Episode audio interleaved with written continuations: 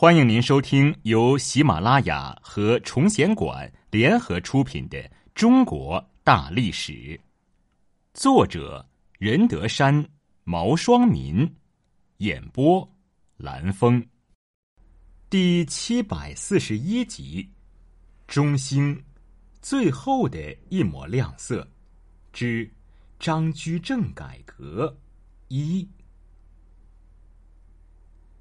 在封建时代，政以人举，也以人亡，这是专制主义政体下政治变迁和社会改革的普遍现象。作为改革家的个人命运与新政连为一起，往往以喜剧开场，却以悲剧告终。张居正也未能例外。出任首辅，明世宗嘉靖末年。首府更替频繁，内阁之中爱恶交攻，吐唾辱骂，甚至大打出手。官员无视朝廷法令，政多分羹，事无统计，政治局面非常混乱。皇亲国戚争先恐后的吞并土地，并利用特权逃避赋税，国家的财政收入日益减少，而开支却有增无减。官员的贪污浪费和浩大的军费，更大大加重了财政的拮据。国穷财尽已到了触目惊心的地步。面对着这种危机四伏的局面，统治集团内部出现了一些倡导改革的人物，企图以此挽救大明王朝的颓势。张居正就是其中的佼佼者。张居正字叔大，号太岳。湖广江陵（今属湖北）人，世称张江陵。他自幼天资过人，十岁就通晓四书五经，有神童之称。在十三岁时，他作了一首咏竹诗，表达了非凡的志向。诗云：“绿遍潇湘外，疏林玉露寒。凤毛从尽结，纸上尽头干。”他少年得志。在十六岁时考中举人，一举成名，深得湖广巡抚顾林的赏识。明世宗嘉靖二十六年（一五四七年），张居正考中进士，被选为翰林院庶吉士。庶吉士是一种见习官员，按例要在翰林院学习三年，期满后方可赐编修。张居正得到内阁重臣徐阶的赏识。在徐阶的引导下，他努力钻研朝章国故，为日后走上政治舞台打下了坚实的基础。两年后，张居正升任翰林院编修，上论时政书，抨击时弊，并系统的阐述了改革政治的主张，但并未得到朝廷应有的重视。后因受到严嵩的排挤，张居正托病在家里闲居三年之久。在这三年中，他仍不忘国事，亲身接触农民，深刻体会到农民的疾苦。在《荆州府提名记》中写道：“田赋不均，贫民失业，民苦于兼并。”嘉靖三十六年（一五五七年），张居正被召回朝，仍然供职翰林院。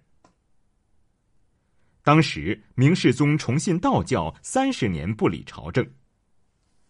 嘉靖四十一年（一五六二年），徐阶接替严嵩继任首辅，和张居正共同起草世宗遗诏，纠正了世宗时期修斋建教、大兴土木的弊政，为一些因冤案获罪的朝臣平反，受到了朝野上下的普遍欢迎。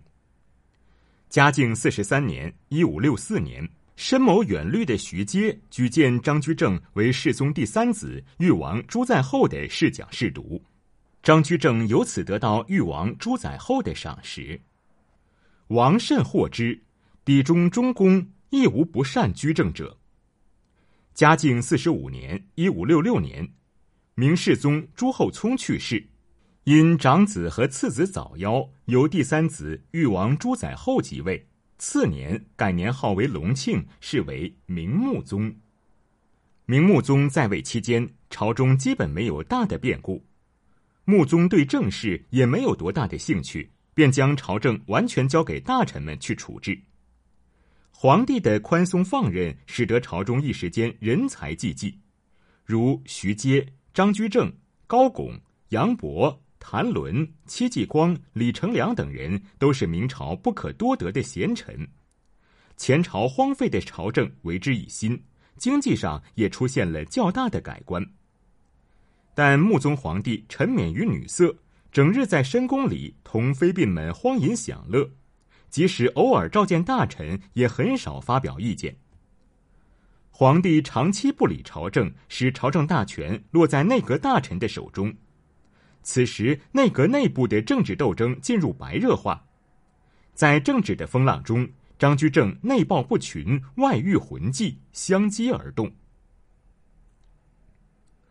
隆庆元年（一五六七年）二月。张居正以誉王旧臣的身份任礼部右侍郎兼翰林院学士，后改任吏部左侍郎兼东阁大学士，进入内阁参与朝政。四月，张居正迁任礼部尚书兼武英殿大学士。隆庆二年（一五六八年）七月，徐阶终因年迈多病致仕。次年，徐阶的政敌高拱重回内阁，掌吏部事，控制了内阁大权。张居正曾是高拱的知己，后来二人发生嫌隙，关系日益疏远。此时，高拱又和权宦冯保发生矛盾。冯保在嘉靖年间任司礼监秉笔太监，隆庆元年提督东厂，兼掌御马监事。张居正结交冯保，得到穆宗陈皇后及神宗生母李贵妃的支持。隆庆六年（一五七二年）五月，明穆宗驾崩，遗诏任命高拱、张居正、高仪三名内阁大臣与司礼监掌印太监冯保同为顾命大臣。年仅十岁的太子朱翊钧即位，次年改年号为万历，是为明神宗。高拱自视甚高，为人骄横，与冯保早有嫌隙。神宗即位后，冯保身为司礼监掌印太监，监督东厂，势力很大。高拱对冯保的权力扩张十分不满，企图让冯保将权力归还内阁。张居正权衡利弊，表面上附和高拱，私下里却与冯保结盟，共同驱逐高拱。高拱曾说。十岁天子如何治天下？冯保就以此为口实，在皇太后和神宗面前挑拨离间。最后，高拱以专政擅权之罪被免职。高拱回乡，高仪病死，张居正自然的就成为内阁首辅。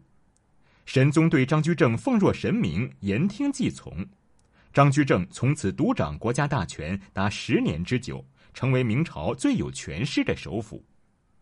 但是张居正从出任首辅之日，便留下了一个为人诟病的口实，这就是阴节太监。